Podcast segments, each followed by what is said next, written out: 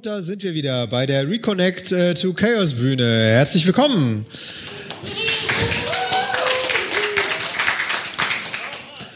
Und äh, ja, wie ihr seht, ich habe es mich hier, mir hier gemütlich gemacht auf dem Sofa und aber neben mir sitzt der Ayuvo mhm. äh, schon äh, vorbereitet und wird uns gleich ein bisschen was von Technikgebrauch damals TM äh, erzählen. Mhm. Und äh, ich habe auch gerade schon mitbekommen, äh, du hast auch eine kleine, du hast eine kleine Fankurve hier schon äh, ja, mit dabei. Also, da wir ja sozusagen Waldorf und Stettler Junior sind, gibt's natürlich auch die Arte TV Ultras, die sich jetzt für damals TM engagieren. Ja, wunderbar. Ja. So ist das nämlich. Und, ja, und du wirst früher. uns jetzt gleich ein bisschen was vom äh, äh, Technikgebrauch damals äh, mhm. erzählen. So genau. Opa erzählt von der Vergangenheit. Mhm. Vom Alles. Krieg der Sterne. Vom Krieg der Sterne. Mhm. Wunderbar. Na denn? So als Raumstationsbewohner. Wunderbar. Bedanke ich mich bei dir. Alles klar. Ja, genau. Dann herzlich willkommen bei einem Experiment und einer weiteren Iteration oder Evolution meines ähm, nunmehr seit 2014 andauernden Selbstversuches zum Thema Opa erzählt innovativ vom Krieg und wie das damals war, als wir nicht hatten und auch schon mit Technik umgingen. Und wie das eigentlich bei den Leuten waren, die das vor noch längerer Zeit getan haben. Und ähm, ja, ich möchte mal wieder eine Stunde erzählen, aber anders als bisher. Was soll das Ganze? Das hier ist nicht einfach ähm, Berichten oder irgendwie Technikgeschichte, Vorlesung oder so, sondern das ist eine Mischung aus Kunstfiktion und Realität die Quellenlage ist teils dürftig, teils bediene ich mich synthetischer Personen. Es gibt für fast alles, was ich hier erzähle, wahre Kerne und insbesondere die technischen Artefakte gab es alle wirklich. Auch die dazu genannten Jahreszahlen stimmen und die Chronologie stimmt. Das Ganze ist Nebenprodukt eines seit längerer Zeit laufenden Buchprojektes und wieso Buchprojekte sind, die dauern ja immer etwas länger. Darum heute nichts weiter dazu. Ich möchte in einer Stunde drei kleine Episoden erzählen. An sich nicht weiter komplizierte, einfache Geschichten aus der Vergangenheit von jungen und alten Personen, die technische Probleme hatten und gelöst haben mit den Mitteln ihrer Zeit. Und äh, ich bin mal gespannt, ob das Ganze lehrreich empfunden wird. Feedback wie immer auf den einschlägigen Kanälen.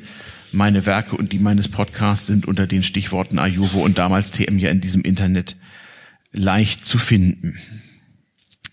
Ich fange mal an im ähm, Geburtsjahr einer meiner Großmütter, nämlich in dem Jahr 1895, als langsam im vorletzten Jahrhundert so der Hype anfing. Es gäbe ja bald das 20. Jahrhundert. Also bereits 1895 wurden also Silvesterpartykarten verkauft in allen Weltstädten für die donnernde Party. Und es gab auch damals schon nerdgerecht die Diskussion, ob nun die Party 1899 auf 1900 stattzufinden hätte oder korrekterweise zur Begrüßung des 20. Jahrhunderts von 1900 auf 1901 die Pragmatiker haben damals schon das Doppelpack an Karten gekauft und dann hat man halt 1899, äh, 1900 in Berlin und 1900, 1901 auf dem nagelneuen Eiffelturm oder so dann halt in Paris gefeiert. Dann war man ganz weit vorne. In der Provinz war das nicht so einfach. 1895 war es aber immerhin schon so weit, dass es ein Eisenbahnsystem gab, zumindest so von Kreisstadt zu Kreisstadt konnte man also einigermaßen reisen, das war auch halbwegs zuverlässig. Es gab eine sehr zuverlässige Briefpost. Man konnte tatsächlich, vielleicht nicht auf dem letzten Dorf, aber in der kleinsten Kleinstadt vor der Post in den Postkasten etwas einwerfen und das war tatsächlich im damaligen Deutschen Reich samt Nachbarländern in der Regel am nächsten Tag zugestellt. Und in größeren Städten kam der Postbote auch zweimal am Tag, zu Geschäftsleuten sogar dreimal am Tag. Das heißt, es gab immerhin ein relativ eng getaktetes Nachrichtenübermittlungswesen und es gab auch relativ eng getaktete Informationen in Form von Morgenzeitung und Abendzeitung und in größeren Städten auch noch die Mittagsausgabe. Das war doch mal was. Ich erzähle die Geschichte des, äh, der synthetischen Person Emil H., Jahrgang 1885, der im Alter von zehn Jahren, zehn Jahre später, also 1895, mit seinem Onkel gar nicht weit von hier, von der schlesischen Provinz aus, über das nahe Cottbus nach Berlin fährt mit der Eisenbahn, die es damals schon seit ungefähr zehn Jahren auf der Strecke recht zuverlässig gibt. Und für die ungefähr 200 Bahnkilometer brauchte mit der damaligen Technik auf so einer nicht ganz Hauptstrecke, brauchte die Bahn dann schon noch so ihre zweieinhalb bis dreieinhalb Stunden, je nachdem. Aber das war leistbar, wenn auch nicht ganz billig. Eisenbahn war im Verhältnis zu den Einkommen der damaligen Zeit eine noch deutlich teurere Angelegenheit als heute. Man bezahlte pro Kilometer in der ersten, zweiten, dritten oder vierten Klasse. Allerdings haben die meisten Leute alsbald angefangen, entweder die erste oder die dritte Klasse zu benutzen, so dass man irgendwann die zweite und die vierte abschaffte und die dritte in die zweite Klasse umbenannte. Also auch da Evolution findet statt. Damit man überhaupt erstmal zum nächsten Bahnhof kam als Landbewohner, musste man allerdings noch die davor zur, Füge, zur Verfügung stehende Technik nutzen, will sagen, Pferd und Wagen oder auf dem Pferderücken höchst selbst so durch die Feldmark reiten, so buchstäblich, ähm, um den nächsten Bahnhof in der nächsten Kleinstadt zu erreichen. Wenn man Glück hatte, dann hat man ein temporäres Fortbewegungsmittel der damaligen Zeit gehabt, nämlich die sogenannte Feldbahn. In Ermangelung von Kraftfahrzeugen und dafür geeigneten Straßen hat man nämlich zu, zu, etwa zum Abtransport von Erntegütern und sowas temporäre Schmalspurgreise verlegt und so kleine modellbahnartige Minizüge, so wie so eine Pioniereisenbahn in der DDR aufgebaut und je nach Saison im Frühjahr oder Herbst mal wieder ab oder umgebaut. Und dann ist man tatsächlich so mit Dampflok, Blumenpflücken verboten, so mit sieben bis acht kmh ja, durch die Landschaft gegondelt. Das war immerhin besser als selber laufen, vor allem wenn es geregnet hat. Solchermaßen also machten sich Onkel und Neffe auf den Weg, denn sie hatten sehr Großes vor und mussten sehr viel Technik gebrauchen. Der Onkel war nämlich immerhin, wenn auch nicht von Adel, so doch immerhin ein großer Bauer, wenn auch kein großer Gutsbesitzer, so doch einer, der erhebliche Mengen an Ernte zu verkaufen hatte. Und auch damals schon war es üblich, dass man sich Gedanken machen musste, wie er diese Mengen an Getreide und sonstigen Feldfrüchten irgendwie vom Feld so in die Stadt und zu den Kunden kam. Also vor allem nach Berlin damals. Da gab es die Eisenbahn, es gab eventuell das Binnenschiff und ansonsten eben auch noch Pferd und Wagen und die schon genannte Feldbahn. Was hatten die beiden vor?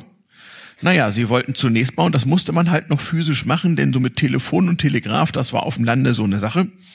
Elektrizität war außerhalb der Städte noch ein höchst lokales Phänomen. Die wurde also stundenweise und lokal erzeugt und eigentlich auch nur für Beleuchtungszwecke. Sonst war das noch gar nicht üblich. Telefon und Telegraph funktionierten nicht mit irgendeiner Netzspannung, sondern mit Akkumulatoren. Das also, da kam also tatsächlich dann mit der Eisenbahn oder mit dem Pferdewagen der Batteriemann einmal die Woche und tauschte bei den Geschäftsleuten die Batterie im Telefon, damit die dann auch ging so mit Kurbel.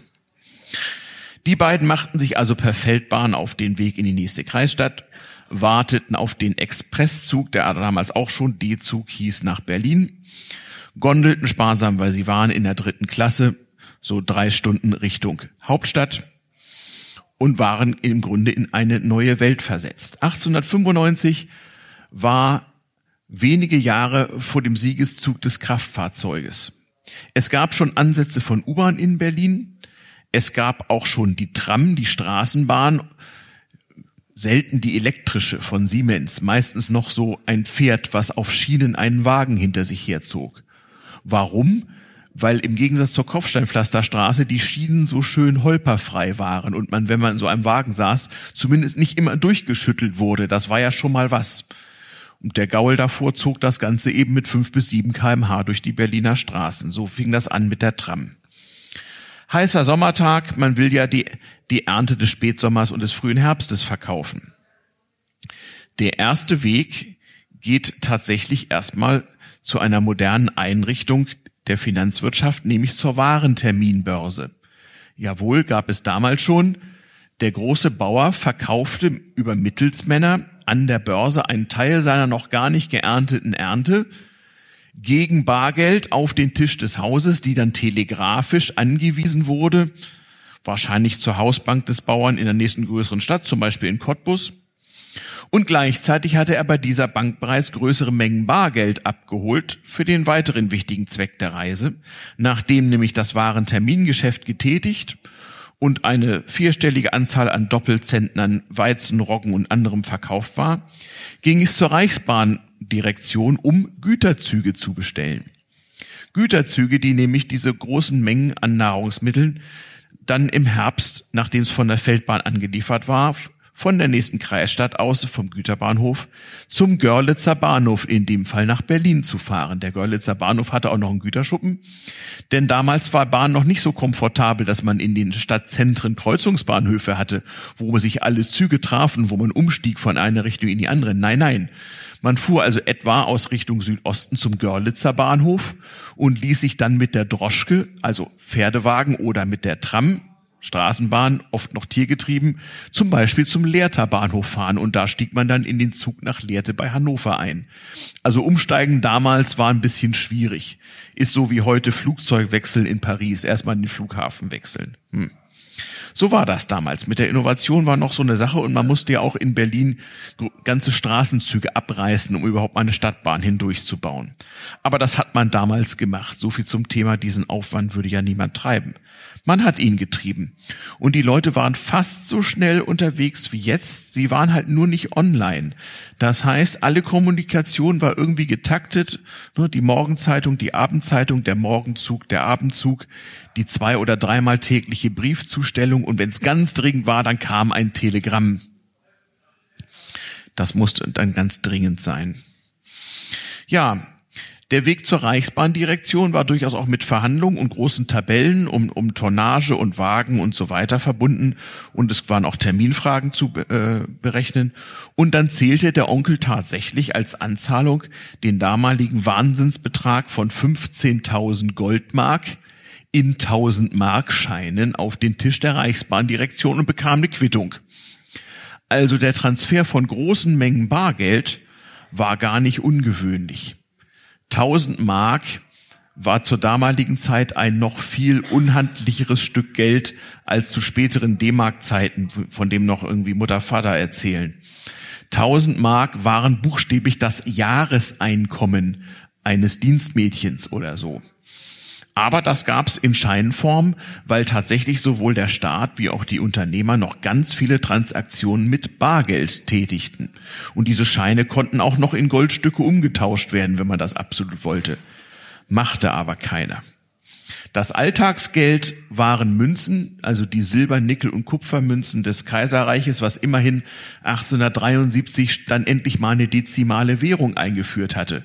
Ne, das mit einer Mark so 100 Pfennig, das war ja schon gut. Früher musste man sich mit Gulden heller und ich weiß nicht was. Oder wie die Briten noch bis 1971 so mit Pfund, Schilling und Pennies rumschlagen. Und den diversen Stückelungen davon, also Kronen und äh, Sixpences und was es nicht noch alles gab. Da war man also schon modern. Der Normalbürger benutzte Pfennige und Groschen, das waren zehn Pfennig, eine halbe und eine ganze Mark, das war schon kleine, eine kleine Silbermünze und die riesengroßen, schweren drei Mark und fünf Mark Stücke, damit war man im Alltag gut aufgestellt. Bei einem Stundenlohn von 50 Pfennig und äh, dem Preis einer Flasche Bier im, im Berliner Flaschenbierhandel von unter 10 Pfennig war das ja auch nicht wenig Geld. Der einzige Geldschein, den, den der Normalbürger bei größeren Anschaffungen und Summen benutzte, war der damals blaue 20-Markschein. Das war alles, was man benutzt hat. Und damit konnte dann, wenn man nun schon so ein großes Geschäft gemacht war, konnte man sich auch noch eine Übernachtung in der Hauptstadt leisten, in einem modernen Hotel, was sogar schon ein, ein WC, ein Wasserklosett und ein Brausebad hatte modern, modern. Das hatte man auf dem Lande natürlich nicht. Da wurde noch mit dem Ofen die Badewanne angefeuert und äh, warmes Wasser produziert. War also für Onkel und Neffen durchaus ein Vergnügen.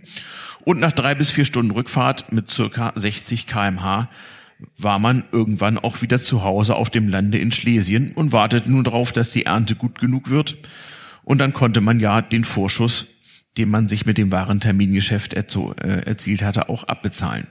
Was hat man noch gemacht? Man hat natürlich eingekauft, denn die Lieferketten waren auch damals nicht so einfach. Ein Pfund Kaffee im Kolonialwarenhandel kostete Großhandelspreis eine Mark 50, bis es dann beim Einzelhandel ange angekommen war, sicherlich ein Vielfaches dieser Summe und das war richtig viel Geld, denn wie gesagt, ein gelernter Maschinenarbeiter, so bei Borsig oder bei Siemens, mit Meisterbrief, der Vorarbeiter, wenn er viel Glück hat, kam auf eine Mark Stundenlohn, dann war er aber wirklich gut.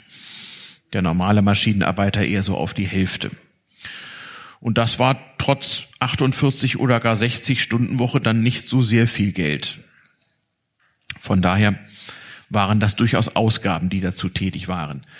Ja, der Konsum eines Zehnjährigen war dann ebenso ähnlich. Nicht? Der hat vielleicht nicht die, die Kolonialware Kaffee konsumiert, sondern Schokolade und Orangen, die man ja nun auch in kleinen Mengen für teuer Geld im Kolonialhandel zu erwerben hatte. Das war halt die Exotik der damaligen Zeit und der damalige Technikgebrauch. Das war Teil eins des damaligen Technikgebrauches ähm, und was für Auswirkungen und Anlässe er eigentlich hat. Wir machen ein, ich will nicht sagen einen Sprung, wir gehen eine Station weiter in unserem kleinen Zeitrundgang in die Zeit, die wir alle noch ganz gut überblicken können, will sagen, ein heute 60, 60-jähriger Mensch wie ich kann sich ganz gut an seinen heute vor 120 oder 130 Jahren geborenen Großvater erinnern. Und dieser, wenn er vom Krieg erzählt hat, erzählt dann irgendwie von irgendwelchen Kriegen zwischen Deutschland und Frankreich. Also man kann so 200 Jahre innerhalb von zwei bis drei Generationen tatsächlich ganz gut überblicken. Und der Sinn des Erzählens vom damaligen Technik, Technikgebrauch ist ja, zu erklären, wie es kam, dass es kam, so dass es ist, wie es ist. Also wie uns damaliger Technikgebrauch heute noch beeinflusst in, in unseren Gewohnheiten und Einstellungen zu, Fra zu Fragen wie etwa Privatsphäre. Briefgeheimnis und Telefongeheimnis war damals was ganz Wichtiges. Man fing gerade an, das Briefgeheimnis auf die neue Telefonsphäre, auf das gesprochene Wort zu erweitern. Kommen wir zu einer Geschichte, die ich mal fiktiv im Jahre 1936 angesiedelt habe. Und zwar in, äh, ebenfalls in Berlin, oder sagen wir im Raum Berlin. Heinz F., eine Person, deren Vorname tatsächlich Heinz war, hatte ein technisches Problem zu lösen, was man damals gerade mit einer Menge alter und neuerer Technik hat lösen können. Es war die Zeit der Aufrüstung vor dem Zweiten Weltkrieg, der allgemeinen Materialknappheit und abreißender Lieferketten, ständiger Währungsprobleme, denn die Reichsmark des Dritten Reiches war ja genauso eine Scheißwährung wie die Ostmark in der DDR.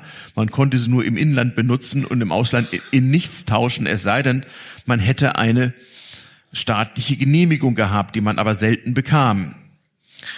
Das heißt, alle Leute mussten improvisieren und wenn man dann, wie zum Beispiel Heinz F., Angestellter einer Maschinenbaufabrik war und kleine Metalldetails in größeren Mengen irgendwie zu beschaffen hatte, als Ersatzteile für Maschinen oder sonst irgendwas, dann musste man Lieferanten erstmal suchen.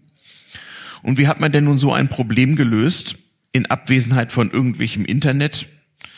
Ähm, wenn man also Lieferanten brauchte, die bestimmte kleine Metallteile aus einem bestimmten Material in einer bestimmten Güte zu einem bestimmten Preis in einer bestimmten Zeit hoffentlich würden liefern können.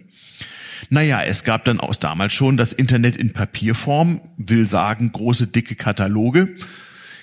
So, dem Titel nach gibt's das heute noch, wer liefert was.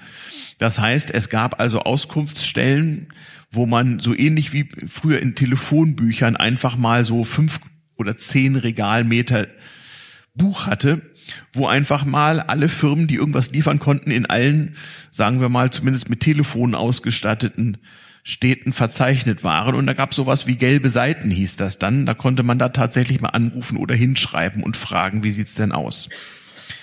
Wollte man sich etwas genauer technisch ausdrucken, ausdrücken, dann musste man eine Zeichnung übermitteln und dann fing technische Probleme an.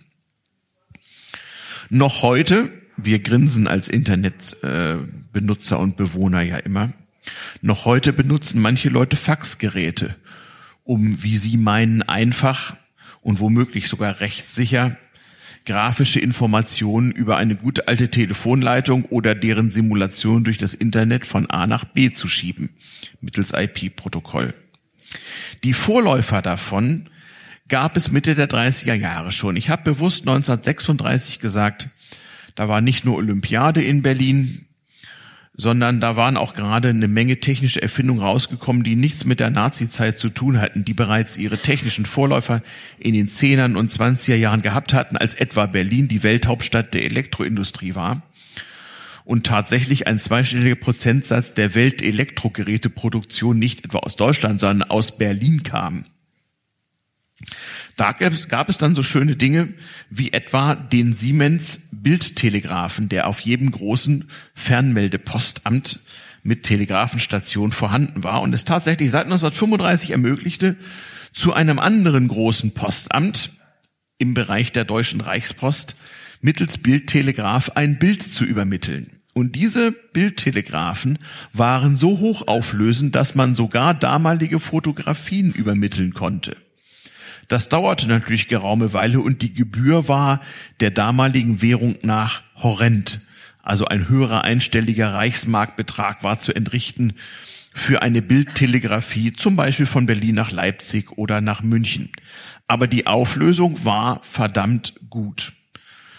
Und damit konnte man dann zum Beispiel eine technische Zeichnung in der sogenannten Lichtpausanstalt, wo ein Blaupausengerät stand, was technische Zeichnung vervielfältigen konnte, monochrom in einer hohen Auflösung und was auch mittels optischer Verfahren hochkopieren konnte, würden wir heute sagen, also einen Scan vergrößern konnte, konnte also Bildauszüge in einer Größe herstellen, die man dann hochauflösend per Bildtelegraph übermitteln konnte.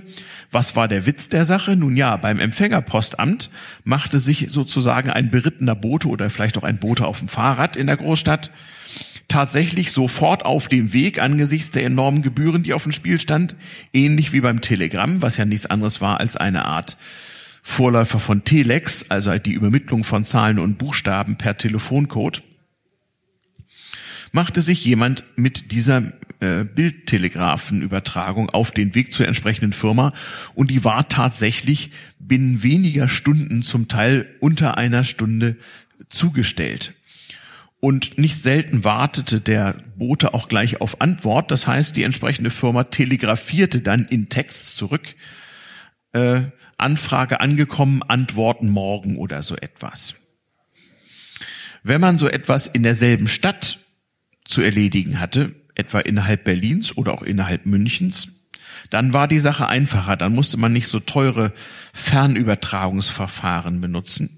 Man konnte in Berlin zum Beispiel zum Rohrpostamt gehen und konnte so eine kleine Rohrpostkapsel so in der Größe einer Mateflasche befüllen mit einer kleinen, mit einer kleinen Postkarte, die ein horrendes Porto kostete. 25 Pfennig oder wenn es eine eilige Rohrpost war, auch mal 75 Pfennig, also einen Stundenlohn eines Arbeiters, also so wie heute 15 Euro, ne? Aber es gab sozusagen sogar ein Chatprotokoll, so äh, ähm, ja Chat by Human will sagen, äh, man ging zum Rohrpostamt, füllte die Rohrpostkarte aus, entrichtete seine Gebühr. Diese, diese Postkarte ging zum andere, zu einem anderen Berliner Rohrpostamt binnen weniger Minuten. Jemand lief buchstäblich zu Fuß oder auch mit dem Fahrrad zum Empfänger, gab die Rohrpostkarte ab und wartete gleich auf die Antwort, die der, die der Empfänger häufig auf der Rückseite der Karte notierte, dann auch in bar 50 Pfennig oder so entrichtete und dann sorgte der Bote schnell zurück und schickte die Karte wieder zurück. Und dann ging die Sache retour. Und es sind Karten überliefert, wo man auf Pappe ganze Chatprotokolle hat, die also immer so im 15 oder 20 oder 45 Minuten Abstand immer hin und her gelaufen sind. Einfach Karte, Bleistift und horrender Geldaufwand und Telegrammboten, die auf Antwort warten mussten. Bitte warten Sie. Das hat man später nach dem Krieg noch weiterentwickelt, nicht? Die heute noch üblichen Faxgeräte kamen so in Westdeutschland auf in den 1980er Jahren. Oft äh, kommt in technikgeschichtlichen Internetseiten auch noch der sogenannte Hellschreiber vor. Hell wie die Hölle, hat aber damit nichts zu tun, auch nicht mit Hell und Dunkel, sondern nach seinem Erfinder Herrn Rudolf Hell der also 1950 den Siemens Hellschreiber äh, auf den Markt brachte, zusammen mit der Firma Siemens. Solche, ja, das eigentlich wieder zum Thema, diesen Aufwand würde ja niemand, niemand treiben. Doch die wenigen Leute, die davon einen kommerziellen Nutzen hatten, haben bereitwillig ein zigfaches des heutigen Geldbetrages aufgewendet, aufgewendet, um schnell Nachrichten zu übermitteln oder in dem Fall halt grafische Informationen. Was für Alternativen gab es noch? Man konnte natürlich auch innerhalb der Stadt statt der neumodernen Rohrpost einfach so einen Eilbrief schicken. Wenn in Berlin der Postbote dreimal täglich kam, dann hieß das auch, man hatte eine sehr hohe Chance, dass eine Postkarte oder ein Brief tatsächlich taggleich zugestellt wurde. Sehr praktisch. Dann konnte man auch gleich noch, wie es auch üblich war, auch noch ein paar Pfennig mehr bezahlen, aber nicht so viel wie für die Rohrpost und konnte einen Eilbrief daraus machen. Eilbrief hieß, der Brief wurde ganz normal befördert. Allerdings beim Empfängerpostamt wurde festgestellt, oh, ein Eilbrief. Und auch dann war derselbe Service wie beim Telegramm und wie beim Bildtelegraph. Dann machte sich ein in Anführungsstrichen berittener Bote, meistens per Fahrrad, sogleich auf dem Weg, um diesen Eilbrief auszutragen. Er kostete auch unterschiedlich, unterschiedlich viel, wenn man ihn gar am Wochenende oder des Nachts hat zustellen wollen. Also konnte man auch innerhalb eines Tages so eine Eilbriefzustellung hin und zurück in der Großstadt, das war drin. Die Post war damals auch nicht ganz so knauserig mit dem Tracking, also mit dem Tracking ihrer eigenen Leistung. Ein Brief und auch eine Postkarte bekam beim Ausgangspostamtenstempel und beim Eingangspostamtenstempel. Man konnte also sehen, wie viele Tage und Stunden die Sache gelaufen war. Und ähm, wenn man sich alte Postkarten anguckt, so aus dieser Zeit, so um die vorletzte Jahrhundertwende, dann stellt man fest, da hat jemand in irgendeiner Universitätsstadt in Deutschland am Sonntagnachmittag am Bahnhof eine Postkarte eingeworfen und die war am nächsten Tag irgendwo in der Salzburger Gegend im Nachbarstaat Österreich-Ungarn für 10 Pfennig Porto. Inland 5 Pfennig, Ausland 10 Pfennig. Hm. War eigentlich ganz okay für die enorme Leistung, die ja nur mit Telegraph und Dampflok organisiert und erbracht werden musste. So viel auch da zum Thema, diesen Aufwand würde niemand treiben. Doch, doch, der wurde gemacht. Zu erwähnen ist noch der in dieser Zeit auch schon recht verbreitete Fernschreiber, mit dem auch schon die Telegramme äh, übermittelt wurden. Das gute alte Telegramm des 19. Jahrhunderts von Werner von Siemens Selig hatte also da schon ausgedient. Man hatte ein Protokoll, sagen wir ja auch heute, wo, mit, mit dessen Hilfe man über die gewöhnliche Telefonleitung immerhin 75 baut, also 75 Zeichen die Minute übertragen konnte. Also schon einigermaßen angemessene, Schreib, angemessene Schreibmaschinengeschwindigkeit. Darum gab es auch beim Fernschreiber nur Kleinbuchstaben, weil es hätte sonst nicht in den Code gepasst. Aber das hat ja gereicht.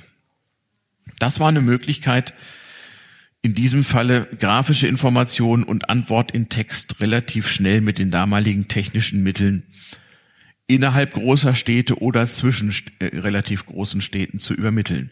Und so ähnlich wie heute die Frage ist, wie gut ist denn das Internet in irgendeiner Gegend? Und ähm, wie erwünscht oder unerwünscht ist es, dass ich irgendwie irgendwo ziemlich offline bin oder in der Edge-Hölle oder was auch immer es sein mag. So wurden damals Informationen ausgetauscht und Immobilien gehandelt danach, wie gut, wie gut denn die Post, Telegrafen und Telefonverbindung in der jeweiligen Stadt seien. Wie schwierig es sei, an einen Telefonanschluss zu kommen. Die waren ja auch sehr teuer. Das waren so Fragen, die sich Leute stellten, die irgendwo ein Geschäft ansiedeln wollten. Technische Möglichkeiten und Lösungen im fiktiven Jahr 1936. Aber das kommt einigermaßen hin. Noch was sei erwähnt, seit dem Jahr 1935, Funkausstellung, gab es plötzlich brauchbare Magnettonbänder. Noch nicht in Kassettenform, sondern noch so diese richtig großen Tonbänder, die man noch so aus Musikstudios und sowas kennt. Was haben Leute natürlich gemacht? Sie haben sich natürlich auch Sprachmitteilungen geschickt. Das war ja cool, wenn die Gegenseite auch ein Tonbandgerät hat, konnte man das ja machen. Das haben Leute übrigens auch schon in Rollenform gemacht, wenn sie beide privilegierte Besitzer eines Edison-Phonographen waren und so Wachsrollen so vollmechanisch beschriftet haben.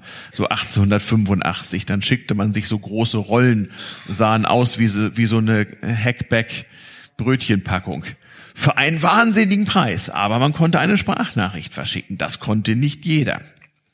Und so haben wir also auch von den Silvesterfeiern 1900 jede Menge Tondokumente, wo die Leute sich nämlich, was wir heute auch machen, mitten während des Silvesterfeuerwerks eine selbstbespielte Edison Phonowalze geschickt haben. Oder eben 1936 dann schon mal ein Tonband, wenn man denn hatte. Das Tonband wurde Anfang der 40er Jahre nochmal technisch verbessert und hatte dann ungefähr den Stand, den es heute noch hat. Ähm, und ähm, es gibt ja mittlerweile auch wieder Podcaster, die Sonderausgaben mal auf Audiokassette rausbringen. Warum auch immer. Warum eigentlich nicht gleich eine Vinylschallplatte? Ich weiß nicht. Wäre doch was für ein Technik-, und Kulturpodcast eigentlich. Ja, ähm, Kopien verschicken, wie gesagt, ging auch. Den Copyshop hatte ich schon erwähnt, hieß damals Lichtpausanstalt. Und Kopieren war überwiegend noch ein photochemischer und, und daran gekoppelter optischer Prozess. Es wurden also im Grunde genommen mit diversen unterschiedlichen chemischen Verfahren durchaus hochauflösende chemische Kopien in Form einer Art von Fotografie mit einer chemischen Entwicklung hergestellt. Aber schon in vollautomatischen Maschinen, also es wurde tatsächlich die Vorlage auf eine Glasplatte gelegt, wurde abgetastet mit hellem Licht und photoelektrischen Zellen. Die waren bereits im 19. Jahrhundert erfunden, erfunden worden. Also, wie man heute sagen würde, elektronische Bauteile, die je nach Lichteinfall ihren Widerstand oder ihre Kapazität änderten und, und damit Ströme veränderten und damit konnte man ja Signale daraus erzeugen und konnte schon mit relativ guten Abtastraten, siehe die damaligen Fernsehversuche, ähm, Bildübertragung möglich machen. So funktionierte auch der Copyshop. Ähm, nur, das waren halt nur ein bisschen teurer.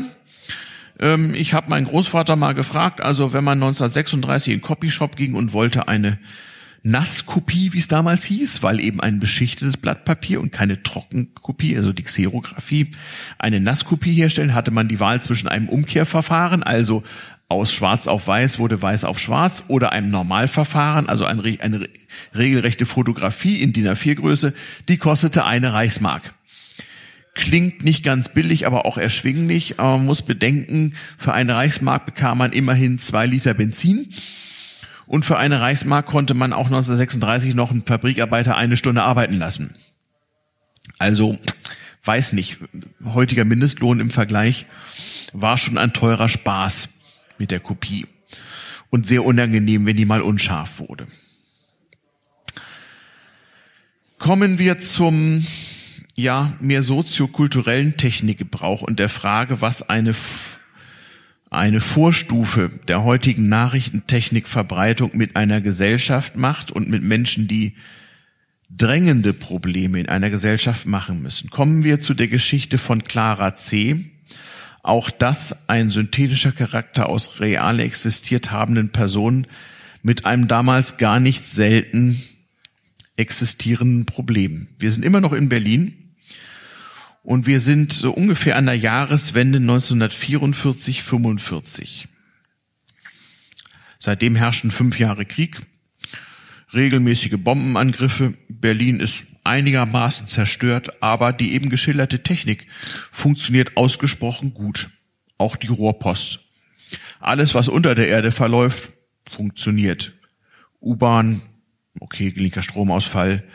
S-Bahn manchmal nicht so gut, oberirdische U-Bahn. Es gibt noch heute U-Bahnhöfe, da steht so drin, total zerstört im April 45, wieder im Betrieb mal im Juni. Alles eine Frage der Arbeitsstunden, die man dahin konzentrieren kann, würde ich sagen. Die zugehörigen Fotografien sind bemerkenswert. Ja, warum sage ich das? Ich habe erzählt, wie zu Zeiten der damaligen Modernität der moderne Großstadtmensch informiert war. Man hatte getaktete Informationen, Morgenzeitung, Abendzeitung und man hatte dann auch schon ein Radio und wenn man es rechtzeitig gewollt hat, auch ein Radio, mit dem man auch Sender von weiter weg empfangen konnte. Auch wenn das im Zweiten Weltkrieg, wir erinnern uns, die Feindpropaganda und Begünstigung natürlich verboten war. Es gab sogar Aufkleber auf Radios, Feindsender hören verboten, Todesstrafe und was nicht alles. Es wurden auch tatsächlich mal ein paar Schwarzhörer hingerichtet, because we can. Gab's wirklich. Und die Geräte fürs einheimische Publikum hatten natürlich in preisgünstiger, staatlich subventionierter Version natürlich auch nur einstellende Möglichkeiten auf Frequenzen heimischer Sender. Ausland, wozu denn? Könnten die Leute ja erfahren, dass die Erde doch eine Scheibe ist. Also, wenn wir uns heute so über die russische Internetpropaganda oder sowas aufregen, alles schon mal da gewesen. Okay, Mit der damaligen Technik erreichte die, die Clara C. einen Anruf ihres Mannes, der wie so viele andere auch unfreiwillig in dem Fall in Italien weilte. In Norditalien war der Krieg bis dahin noch nicht angekommen. Und im Berliner Zivilleben, bis auf den gelegentlichen Bombenangriff, an den sich die Leute wie jetzt in der Ukraine auch schon lange gewöhnt hatten, im Grunde auch nicht. Allerdings waren Ferngespräche, vor allem aus dem Ausland, ein verdammt knappes Glut. Es war ja alles analog mit durchgestellten Leitungen.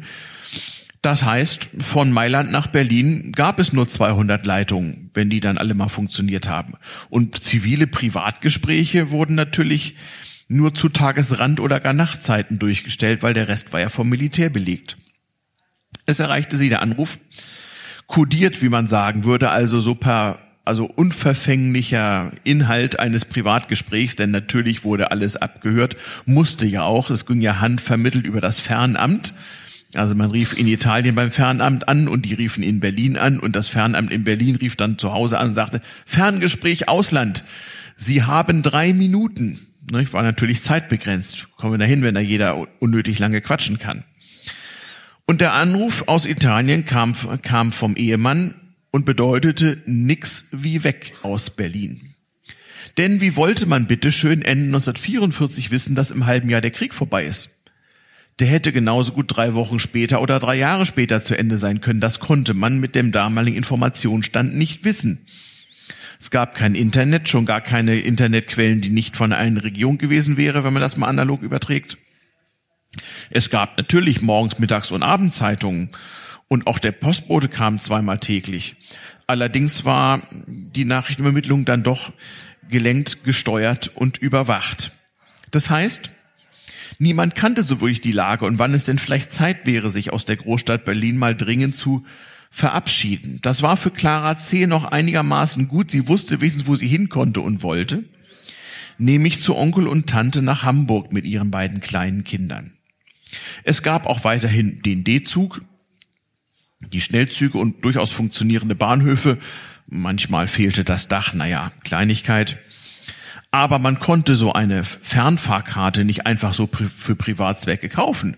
War natürlich bewirtschaftet. Der Preis war reguliert und man musste schon begründen, warum man denn bitte mit zwei Kindern eine Fahrkarte nach Hamburg will. So mitten im Krieg einfach so. Sollte ja auch nicht nach Flucht aussehen, denn das wurde hart bestraft. Also durfte auch nicht viel Gepäck dabei haben.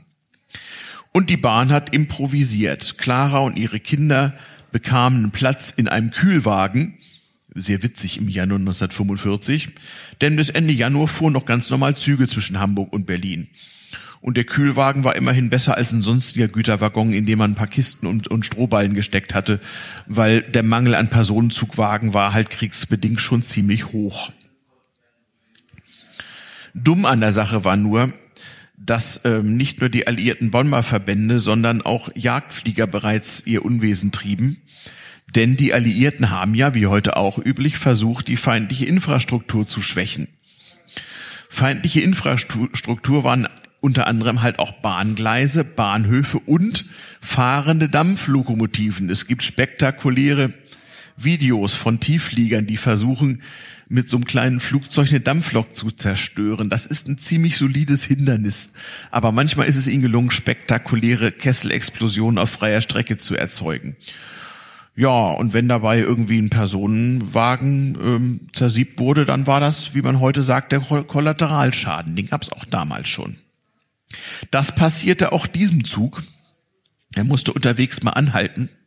Und die Dampflok hatte danach ähm, qua Loch im Kessel ein gewisses Druckproblem. Und es musste eine Ersatzlok her. Und die Bahnreise, die vor Kriegsausbruch schneller war, als sie danach 40 Jahre nach dem Krieg gewesen ist, dauerte plötzlich statt zweieinhalb Stunden eher so sechs Stunden und in dem Fall einfach mal so anderthalb Tage. Man fuhr dann doch lieber im Dunkeln weiter. Es war aber mit dieser Informationsverbreitung eben auch ein massenpsychologischer Prozess. Alle waren natürlich gespannt und wollten die richtigen Informationen haben. Nicht jeder das Privileg, sozusagen kodiert und verabredet, ein Ferngespräch aus dem Ausland zu erhalten. Dazu musste man erstmal privat ein Telefon haben, es benutzen dürfen und dann auch noch aus dem Ausland Gespräche durchgestellt bekommen. Da durfte man auch kein politisch unzuverlässiges Subjekt sein. Wenn da der Zensor pinkeln war, Dann hörte keiner mit und dann wurde auch nicht durchgestellt. Nope, sie nicht. So war das damals. Also, es gab einen informationstechnisch bedingten massenpsychologischen Prozess der Nachrichtenverbreitung und Verifizierung. Man brauchte noch viel mehr Sozialkompetenz, um festzustellen, ist diese Webseite echt? Von wem ist die eigentlich? Ist dieses Forum echt? Wer postet hier eigentlich? Was sind das eigentlich für Leute? Ist diese Information irgendwie brauchbar? Wie kann ich sie eigentlich verifizieren? Und wen kann ich denn fragen, ohne mich verdächtig zu machen, ob der Russe wirklich schon so nah ist oder was auch immer die Frage sein mag? Schließlich konnte man ja für solche Fragen auch schon mal auf buchstäbliche Weise seinen Kopf verlieren darüber. Das wollte man ja nicht. Denn Gerüchte, Propaganda, Strafen und Paranoia, die blühten auch ohne Internet mit der damaligen Technik ganz begeisternd, nur halt eben getaktet im Halb- oder Dritteltagestakt und nicht wie heute sozusagen vollkontinuierlich über dieses Internet. Verifikation war ja eben auch schwierig, gerade bei der Frage, so wie jetzt auch nicht, wie, wo verläuft die wahre Front im Ukraine-Krieg, das wissen wir nicht so genau. Wir brauchen schon ein paar Quellen und ein paar shady Telegram-Channels und ein paar Webseiten und die BBC und die Ukrainer und die Russen und ein paar Satellitenbilder aus diesem Internet und dann wissen wir so ungefähr, was da läuft. Damals gab es auch die BBC und es gab mündliche Berichte von Soldaten auf Urlaub. Deren Briefe wurden ja zensiert und gelesen, also war die, die Informations, äh, der Informationsfluss auch relativ sparsam. Wenn aber wie in diesem Falle das eigene Leben und das der Familie davon abhing, dann wollte man das lieber schon etwas genauer wissen. Und da es auch keine Satelliten, keine Satellitennavigation, keine elektronischen sozusagen ständig geupdateten Karten gab, sondern man noch mit Kursbüchern, das waren so dicke Bücher, wo Zugverbindungen drin standen und nach Konsultation mehrerer dicker Bücher hatte man dann halt so über mehrere Hops eine Zugverbindung ermittelt, musste die sich aufschreiben oder konnte die auch per Auskunft am Bahnschalter gedruckt erhalten. So ähnlich musste man sich zum Beispiel auch seine, seine äh, Straßenkarten und Stadtplaninformationen abzeichnen oder auch auswendig lernen. Es war tatsächlich ein Job damals, als Beifahrer im Kraftfahrzeug eine Straßenkarte auswendig zu lernen. Ne? Man beachte. Man wusste, welcher Wegweiser vorhin und wo man sich ungefähr befunden hat. Das allerdings hat in der Zeit relativ wenig genutzt. Es gab sozusagen damals das Pendant des GPS-Ausfalls. Also Leute, stellt euch vor, GPS wird gespooft oder mal komplett gejammt und funktioniert nicht mehr. Tja, dann also Google oder Apple Maps oder auch äh, OpenStreetMap, hm, Problem. Also die Karte hat man ja immerhin noch, nur den Punkt auf der Karte nicht mehr so gut. Es gab auch damals schon Vorläufersysteme, die funktionierten mit Triangulation. Es gab also analoge Röhrengeräte, mit deren Hilfe man tatsächlich Sender angepeilt hat und mit Triangulation einen Punkt auf einer Karte dargestellt hat. Und dann konnte man tatsächlich meistens an Bord von Flugzeugen feststellen, auf so einer Karte mitplotten, wo man denn gerade ist. Es gab sogar schon erste Lenkwaffen, drahtgesteuert von Flugzeugen mit Joystick und Flugzeugkamera und Fadenkreuz, wo man tatsächlich wie so später wieder Ende der 80er Jahre im ersten Golfkrieg in der Wochenschau 1944 sehen konnte, wie so ein Lenkflugkörper ein großes Schiff der italienischen Flotte in dem Fall zerstört. So viel zum Thema, diesen Aufwand würde ja niemand treiben. Dieser Lenkflugkörper kostete ungefähr so viel wie ein Sechsfamilienhaus. So ein heutiger Marschflugkörper ja auch. Diesen Aufwand würde ja niemand treiben. Doch, durchaus. Kommen wir zurück zu Clara C., die nun also bisschen schockiert, bisschen desolat, bisschen durstig und hungrig mit Kindern in Hamburg ankommt. Eine Stadt, wo die Royal Air Force das nächtliche Abbruchkommando geschickt hat und die US Air Force das tägliche tagsüber und wo deswegen der Stadtplan nicht mehr funktioniert hat, weil natürlich das Stadtbild komplett planiert, planiert ist. Was macht man denn, wenn man mit einer analogen Karte in eine Stadt kommt, die im Prinzip ein Parkplatz ist und wo die Straßenschilder nicht mehr stimmen und die Wege ganz anders verlaufen und der ÖPNV auch nur noch unterirdisch stattfindet? Also der U-Bahn-Plan hat funktioniert, der Straßenplan eher nicht so. Was macht man also? Man schlägt sich durch Durchfragen zur nächsten U-Bahn-Station durch, studiert den U-Bahn-Plan und fährt U-Bahn in die Nähe, in Nähe des Zielortes und da muss man sich wieder durchfragen. Es sei denn, man hat wie Clara einen Kompass und eine Straßenkarte, die auch noch so ein paar andere Landmarks und nicht nur Straßennamen enthält. Dann wusste man ungefähr, wo man hinkam, denn ansonsten konnte man einfach hindurchsehen durch die Innenstadt. Das waren also die praktischen Navigationsprobleme ähm, der damaligen Zeit, wo der Technikgebrauch plötzlich ein essentieller wurde. Massenpsychologische Technikverwendung zur Informationsgewinnung und Verifikation im Prinzip genauso wie in unserem Internet mit denselben Verhaltensweisen, denselben massenpsychologischen Effekten, nur halt nicht ganz vollkontinuierlich, sondern so im Halb- oder Drittel-Tagestakt. Das war der einzige Unterschied. Geschildert anhand einer Bahnreise, so die einige Wochen später für einige Monate so nicht mehr gehen würde mangels Organisation und mangels Nachrichtenverbindung und schließlich auch mangels Brennstoff. Aber auch da, so technisch-organisatorische Systeme sind erstaunlich resilient. Wir reden heute von Kritis, von kritischer Infrastruktur. Es ist erstaunlich, wie die Nachrichten und auch die Verkehrssysteme in so wirklich existenziell schwierigen Zeiten einfach bis kurz vor Toreschluss prima funktioniert haben. Als kleiner Grundschüler bekam ich selbst die Aufgabe, Anfang der 1970er Jahre, wir möchten doch mal bei unseren Großeltern nachfragen. Der Zweite Weltkrieg war ja gerade 25 Jahre vorbei und Großeltern und auch Eltern kannten den ja noch. Was eigentlich Oma und Opa am 8. Mai 1945 gemacht hätten. Das war so die Hausaufgabe. So in, was hat man in der Grundschule? Hat man noch keinen Geschichtsunterricht? Wie nennt sich das? Sach- und Heimatkunde oder sowas. Und äh, mein Opa arbeitete bei Kriegsende als Briefträger, war ja auch schon recht alt. Und die alten Männer mussten halt die jungen Männer ersetzen, so wie die Frauen auch, mussten halt Briefe austragen in dem Fall.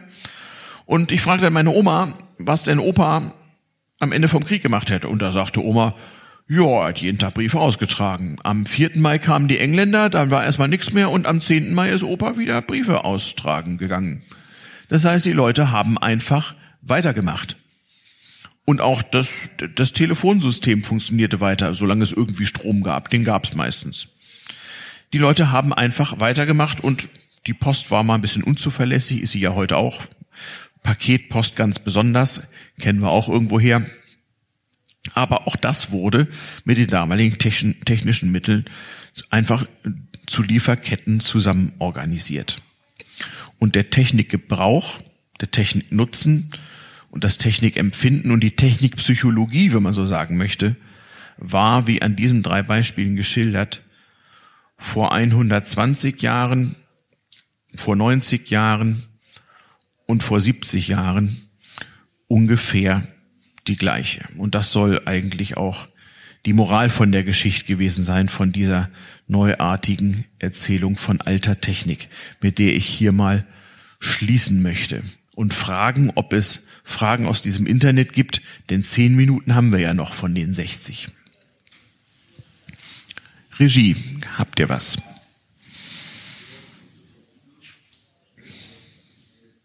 Es gibt ein Saalmikrofon da in der Mitte, falls ihr irgendwas wissen oder nachfragen wollt.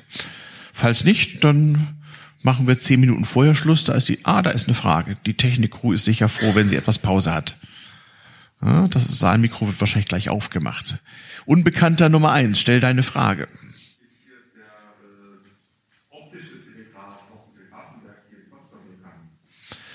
Der optische Telegraph, der kommt aus einer noch viel früheren Zeit. Ja, es gibt einen Telegrafenberg hier in Potsdam. Denn Potsdam war der Beginn einer der Telegrafenlinien. Ich glaube, die gingen von Potsdam nach Koblenz, quer durchs damalige, durch die, die westliche Hälfte des damaligen Preußen. Wir waren hier in der Mitte. Von Potsdam nach Koblenz war es genauso weit wie von Potsdam nach Königsberg. Und das hier war zentral die Mitte. Optischer Telegraph ist ein Phänomen, wo man ja mit sozusagen doppelkreuzförmigen Winkelementen nur bei gutem Wetter und mit Fernrohr zu sehen, von Berg zu Berg Nachrichten übermittelt hat über 30 oder 60 Hops, so dass man dann eine Strecke von 600 Kilometern, ne, immer so mit 20 Kilometer optischer Entfernung, relativ schnell überwinden konnte. Natürlich mit einer sehr geringen Bandbreite.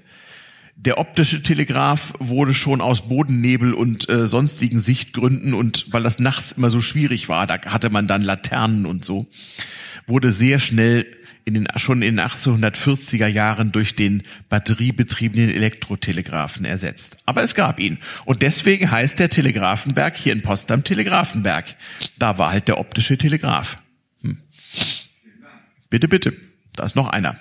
Unbekannter Nummer zwei. Ja, wo wir gerade bei der, ähm, bei der Geschichte sind von äh, Informationsübermittlung.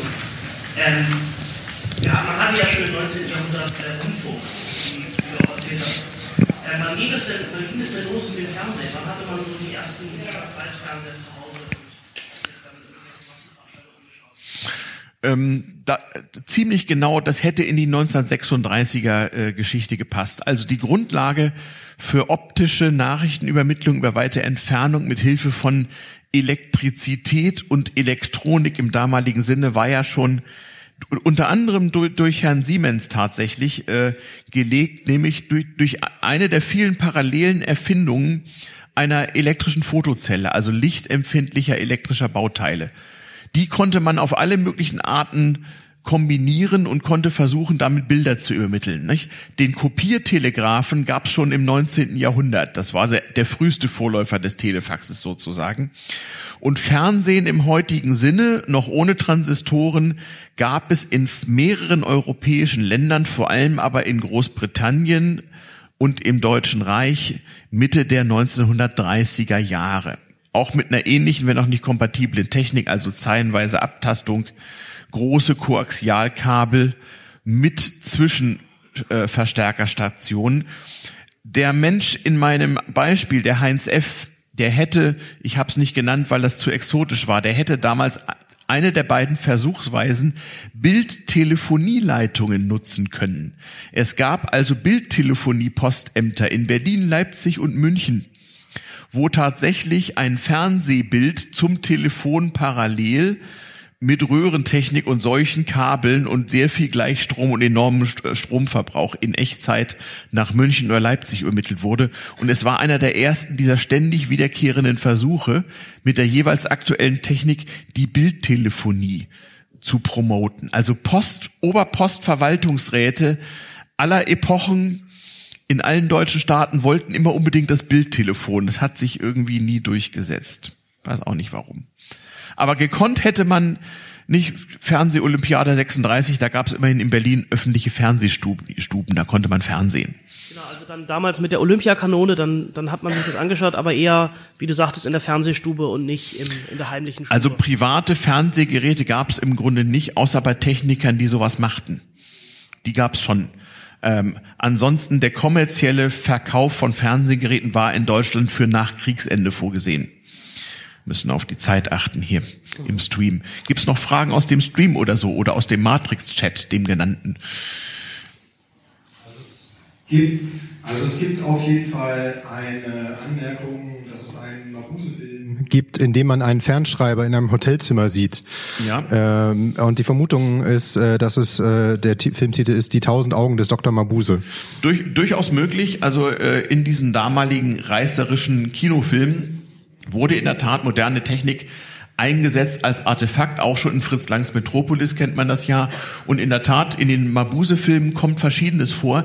Es kommt sogar in einem der damaligen populären Kriminalfilme, die man so wie später im Fernsehvorabendprogramm im Kino zeigte, kommt sogar ein gestagter, so ein scripted Reality-Fall vor, wo ein Kriminalfall und zwar eine, ein Fall von Fla Fahrerflucht mit Hilfe des Bildtelefons gelöst wird. Also der Fahrerflüchtige, der weit flüchtet, nämlich nach Bayern, rechnet nicht damit, dass der Kommissar aus Berlin mit Hilfe des Bildtelefons seine Beschreibung übermitteln kann. Tja, inklusive Foto. Also das gab's schon. Technikgebrauch wie heute. Alles klar.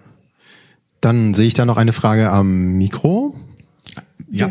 Hi, äh, erstmal danke für, den, für die Erzählung, war, fand ich sehr schön. Ähm, Du hast über das Briefgeheimnis erzählt und wie sich das dann irgendwie in das Fernmeldegeheimnis mhm. fortgepflanzt hat. Mhm. Ähm, wir haben ja in der E-Mail kein Fernmeldegeheimnis. Mhm. Und in meinen Augen hätte sich das genauso vom Fernmeldegeheimnis in die E-Mail irgendwie weiter fortpflanzen müssen.